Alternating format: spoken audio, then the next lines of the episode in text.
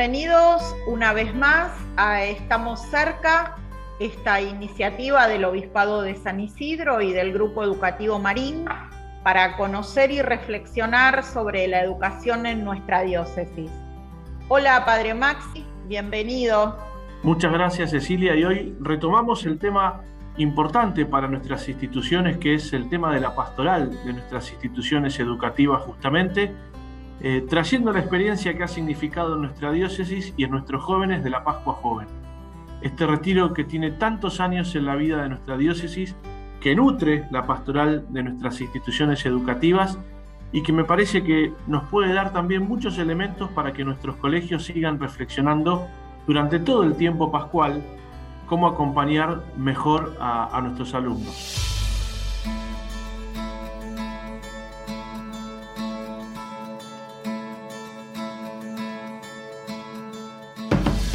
En nuestro programa de hoy, como decíamos, vamos a conversar con el responsable de la pastoral juvenil de la diócesis, el padre Juan Manuel Bianchi. Vamos a repasar esta experiencia que se vivió hace un par de semanas con la Pascua Joven, en donde participan muchos alumnos de nuestras instituciones educativas, que además se hace en el Colegio Marín y que siempre forma parte de una de las actividades más importantes de la Iglesia Diocesana en el año. Así que bienvenido a nuestro programa, Juan Manuel, ¿cómo estás? Hola, Padre Maxi, hola Cecilia, ¿cómo andan? Muchas gracias por, invitarme y saludo a todos los que nos están escuchando. Bueno, lo primero, Juan Manuel, bueno, eh, fue una Pascua Joven después de dos años marcados por la pandemia, si bien el año pasado algo se había hecho. Bueno, ¿cómo vivieron ese momento de reencuentro y ese volver a acelerar este importante evento? Sí, tal cual como vos decís, fue un gran desafío. Si bien el año pasado habíamos tenido una Pascua joven con un cupo limitado, muy distinta, donde no nos quedamos a dormir por, porque claramente la pandemia era mucho más grave. Eh, este año, bueno, fue volver a una Pascua joven normal como la del 2019. Y la verdad que tuvimos dos desafíos. El primer desafío fue más organizativo, porque para que se entienda, nosotros armamos Pascua Joven de agosto hasta Pascua, y, el equipo que, armó toda esta Pascua, solamente una cuarta parte había vivido una Pascua joven normal del 2019. Todos los demás, te diría más de, 20 chicos, eh, nunca habían estado una Pascua joven normal organizando. Entonces, eh, sobre todo como al ser un evento tan largo de cinco días y masivo y tantas cosas, hay que estar atento a muchos detalles. Entonces, bueno, primero fue un, un desafío muy más organizativo, por así decirlo. Eh, y lo segundo fue el desafío de, nada, de volver a juntarnos y volver a, celebrar el, el pascual, la, Pascua, con, la mayor cantidad de jóvenes posibles, invitando. Y ahí también hicimos un doble esfuerzo. Ya lo veníamos pensando en el 2019, pero este año quisimos sobre todo salir a invitar mucho más, ¿no? Eh, a nivel coordinado, es decir, los chicos que hicieron Pascua, le hace quinto y sexto año de, nuestros colegios. Ese número quizás no estuvo, estuvo más o menos parecido al 2019, quizás el número un poquito más bajo fue el de coordinadores, que son los chicos que están en los primeros años de facultad, lo cual se entiende porque son los chicos que no tuvieron la experiencia de hace, no hicieron Pascua Joven hace los últimos dos años de colegio. Entonces, bueno, este, supuestamente el año que viene volvería ya a, a un número de coordinadores igual, pero más allá de todo eso, volver a, juntar 1.200 jóvenes después de todo lo que fue la pandemia, la verdad que, y más allá del número, que, no, es lo importante, eh, para nosotros era eso, ¿no? Volver a activar y sobre todo darle, darles espacio a los chicos, ¿no? Que, puedan eh, vivir esto desde, entre jóvenes, que eso es lo más importante. En esta línea, Juan Manuel, ¿qué significa la Pascua Joven para la pastoral juvenil de nuestra diócesis? Bueno, la Pascua Joven te diría que es eh, en gran parte uno o el mayor evento que tenemos a nivel pastoral juvenil de la diócesis. Y, la verdad es que la pastoral juvenil de la diócesis es una pastoral que, tiene mucho camino recorrido, eh, mucha historia, y eso es una Pascua Joven. Yo creo que este año debe ser el año 35 de Pascua Joven, creo no equivocarme. Eh, son 35 años de historia, eh, donde empezó en el Marín, después se fue al Colegio La Salle, volvimos al Marín por, una cuestión de, capacidad y de, comodidad. Eh, y es el gran evento que tenemos a nivel pastoral juvenil de la diócesis. Después organizamos otras cosas, otros cursos y demás, pero a nivel eh, evento es el, lo más, más grande. Para que se entienda, el equipo organizador de Pascua Joven es un equipo externo al equipo de Pastoral Juvenil de la diócesis. Eh, no es el mismo equipo, ¿no? Son dos equipos distintos, porque el equipo de Pascua se dedica solamente a Pascua Joven. El equipo de la Pastoral Juvenil Diocesana se ocupa de todo lo que es la, pastoral durante el año. ¿no? Pascua es esto puntual, pero bueno, nos lleva ocho meses de, organización. Juan Manuel, bueno, eh, ¿qué reflexión de Pascua nos deja la experiencia de la Pascua de este año? Eh, ¿Qué te parece de todo lo que se vivió? Que hay cosas, vos que conocés un poquito en qué están los jóvenes, que se pueden seguir reflexionando en las comunidades educativas. ¿Qué, cosas viste? ¿Qué cosas escuchaste que vos decís, bueno, por acá la Pascua nos abre una reflexión que la podemos seguir, eh, especialmente nosotros que, bueno, que estamos en este programa dedicados a las comunidades educativas. Yo creo que lo que voy a compartirles no es nada nuevo para las comunidades educativas, sobre todo post pandemia, que es, eh, y lo vimos, que es la contención. Eh, creo que es el gran, ah, lo vimos mucho más claro este año que en cualquier, yo acompaño Pascua Joven desde antes de ser cura, antes del 2016 hasta hoy, y, más que nunca vi esa necesidad de, estos espacios de contención. Eh, por todas las consecuencias que tuvo y tiene la pandemia en, los chicos. Creo que lo digo desde, desde, lo que se escuchó en los grupos, desde lo que se escuchó en la Pastoral de la Escucha, que es un grupo de, de más de 50 personas adultas, laicos, que, escuchan a los chicos individualmente, eh, que si bien no cuentan, obvio que no cuentan lo que charlan con los chicos, pero en una evaluación macro eh, se, sabe esto de, las consecuencias de la pandemia y, creo que la resurrección va por ahí, ¿no? va por, por volver a darles cada uno desde el lugar que tienen en la iglesia, desde las obras educativas y desde las parroquias, las comunidades, darles la contención a los jóvenes de, estos espacios, ¿no? que sientan que en la iglesia pueden tener estos espacios de contención que quizás en otros lados no los encuentran. Juan Manuel, ¿cuáles son eh, las otras actividades que eh, la pastoral juvenil lleva adelante durante el año y que, bueno, podemos aprovechar este espacio también para, para difundir y para que los jóvenes de nuestra diócesis conozcan? Bien, nosotros tenemos como eventos, entre comillas, podemos decirle, eh, tenemos lo que es las Olimpiadas Diocesanas y también la misión diocesana que este año todavía no está confirmado, pero siempre la misión diocesana la hacíamos más cerca de la Navidad. Este año, eh, claramente también por temas futbolísticos, lo vamos a adelantar, así que seguramente la haremos antes de mitad de año, ya seguramente en las redes lo publicaremos, pero antes de mitad de año haremos la, misión diocesana eh, en, alguna parroquia de nuestra diócesis. Así que, y esa es una misión abierta a todo joven mayor de 18 años que tenga ganas de tres días, un fin de semana misionar de cualquier parroquia, de cualquier comunidad, invitado. Y bueno, las Olimpiadas que son en agosto o octubre, depende del año, y que es un, evento deportivo de, distintas disciplinas artísticas que, participan muchas parroquias de nuestra Es el evento más diocesano que tenemos, por así decirlo. ¿no? Y aparte, el año pasado hicimos un curso, un encuentro de coordinadores de confirmación de distintas parroquias, lo hicimos en cuatro zonas distintas de la diócesis. Bueno, este año tenemos como que levantar todo ese contenido y empezar a armar material para que esté disponible para, las parroquias, para las comunidades.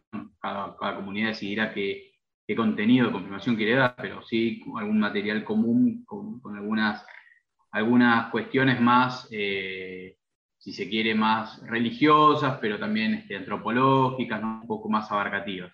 Juan Manuel, quizás nos están escuchando algunos catequistas de nuestros colegios, de nuestras instituciones educativas.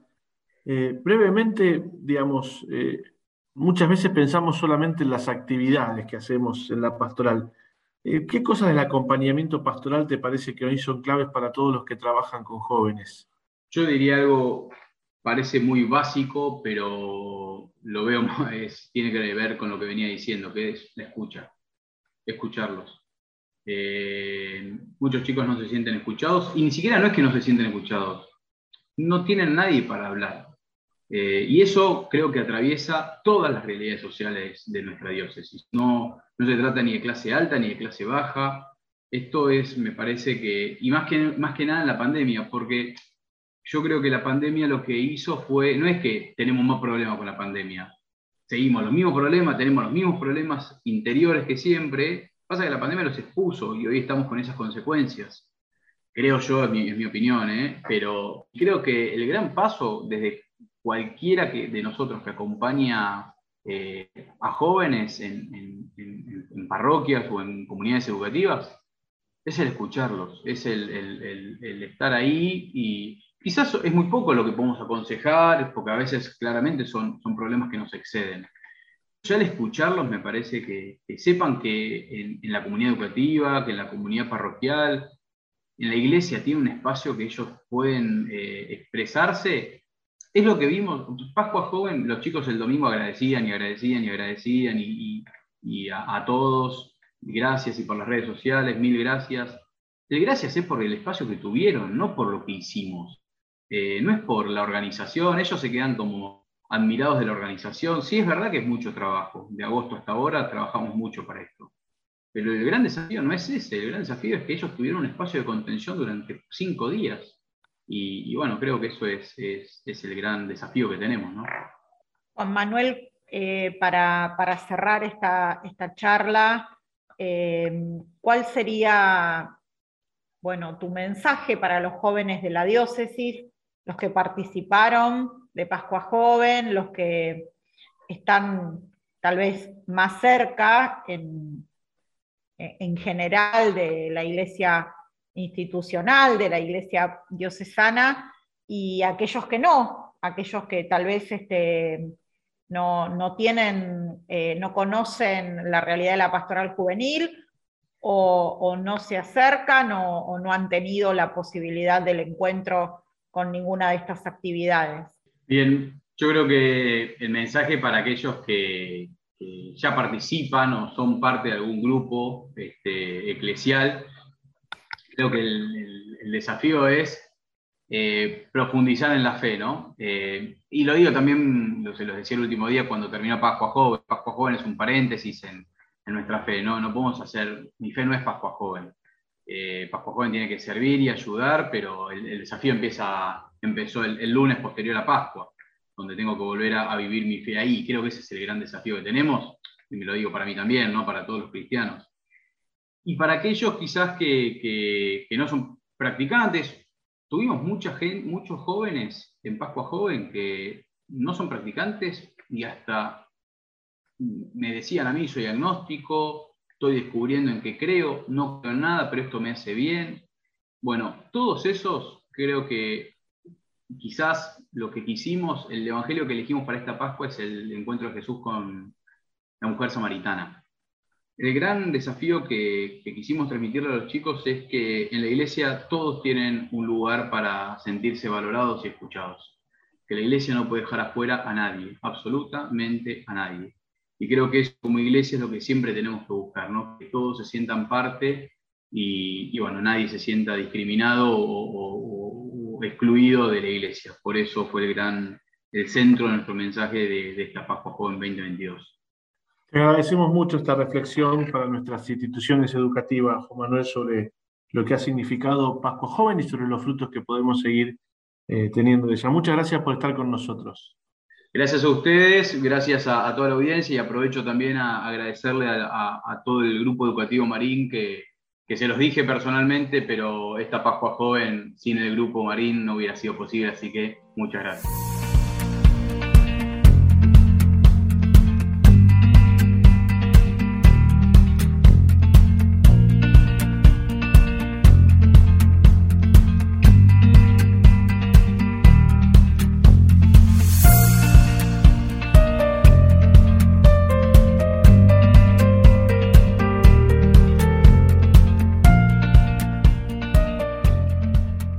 Presentamos a nuestro columnista, Jorge Camdepadrós, que como siempre nos acerca tecnología y educación para compartir con todos aquellos que nos siguen en este programa. Gracias, Maxi. Bueno, hoy vamos a hablar de un tema bastante interesante para todos los usuarios de Internet, que es eh, las búsquedas en Internet. Eh, la verdad que los usuarios de Internet en general pierden mucho tiempo en las búsquedas porque hay tanta información eh, dando vueltas por el mundo que a veces encontrar lo que buscamos es muy tedioso y muy largo. Entonces, les voy a dar solamente cinco tips, hay muchos más, pero como tenemos poco tiempo, vamos a hablar de cinco tips en particular que eh, los va a ayudar a optimizar las búsquedas y poder encontrar más rápido eh, lo que necesiten. el primer tips eh, habla de los filtros. vamos a hablar específicamente de Google, es el gran buscador, el que más usado en todo el mundo. y si, si, ustedes se fijan debajo de la barra donde colocan la palabra que quieren buscar, van a ver una serie de palabras clave que son todos, imágenes, eh, una serie de elementos. Y el la última palabra dice herramientas. Herramientas se refiere específicamente a los filtros. Dentro de esas herramientas podemos filtrar la búsqueda por país, por idioma, por fecha, este, por varios elementos que hace que se optimice la búsqueda. Ese es el primer tip que quería contarles. El segundo respecto a búsquedas exactas. Cuando ustedes tienen que buscar alguna frase, eh, eh, generalmente sí, frases este, específica, eh, ya sea sacado de un libro, ya sea una frase dicha en una película, o alguna frase que tenga varias palabras y que tiene que ser exactamente eso, la forma de buscarlos es colocarlo entre comillas. Si ustedes abren comillas dentro del renglón de búsqueda, escriben la frase y cierran comillas, el buscador va a buscar exactamente esa frase y no va a buscar todas las palabras asociadas que integran la frase. Ese es el segundo tip. Es muy importante el uso de comillas para poder encontrar frases exactas este, cuando, tengan que, cuando necesiten buscar eso.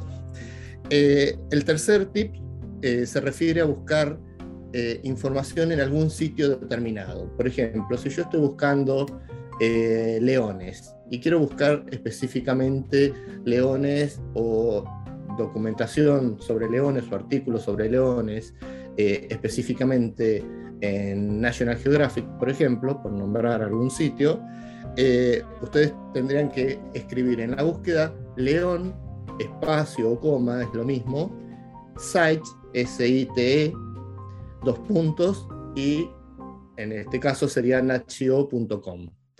Al poner la palabra que, ustedes están buscando o las palabras que están buscando, seguido de site, dos puntos, y el sitio en donde quieren buscar, eh, de esa forma van a acotar la búsqueda específicamente a ese sitio. Después van a aparecer otras páginas, porque la búsqueda siempre va a ser muy genérica, pero en los primeros puestos van a estar relacionados a el sitio que ustedes están buscando. Eh, y el último eh, tip que, que, quería contarles es respecto a el famoso carácter comodín que se usa en muchas cosas, que es el asterisco. Cuando ustedes estén buscando alguna palabra o alguna frase donde hay una palabra o algunas palabras que no conocen o saben el comienzo de una frase pero no cómo continúa, si ustedes colocan un asterisco ya sea entre palabras o al final de las palabras que están buscando, ese asterisco va a reemplazar a todas las posibles palabras que se van a asociar a esa primera frase, esa primera frase que ustedes escribieron. Eh, ese, ese, asterisco se usa muchísimo en muchas otras cosas, pero en lo que son búsquedas eh, les va a ayudar mucho a poder completar palabras o eh, por ejemplo, nombres o apellidos que generalmente son más difíciles de escribir. Si ustedes saben el comienzo de un apellido, pero no cómo continúa, si a continuación de las letras que pudieron escribir le ponen el asterisco, en la búsqueda se va a ocupar de eh, completar y, y, asociar todas las palabras o letras que puedan asociarse con esa primera parte que ustedes escribieron. Así que bueno, estos cuatro tips, este, espero que hayan tomado nota y si no vuelvan a escuchar eh, este micro como para poder acordarse de todos los tips, les va a ayudar a optimizar esas búsquedas y a que no pierdan tanto tiempo en buscar. Así que bueno, eh, los dejo, nos vemos en 15 días con otro micro de tecnología. Gracias. Gracias Jorge por estar una vez más en el programa, por este espacio tan útil para la reflexión de todos los educadores, para pensar un poco más y una vez más en el espacio de la tecnología en la educación.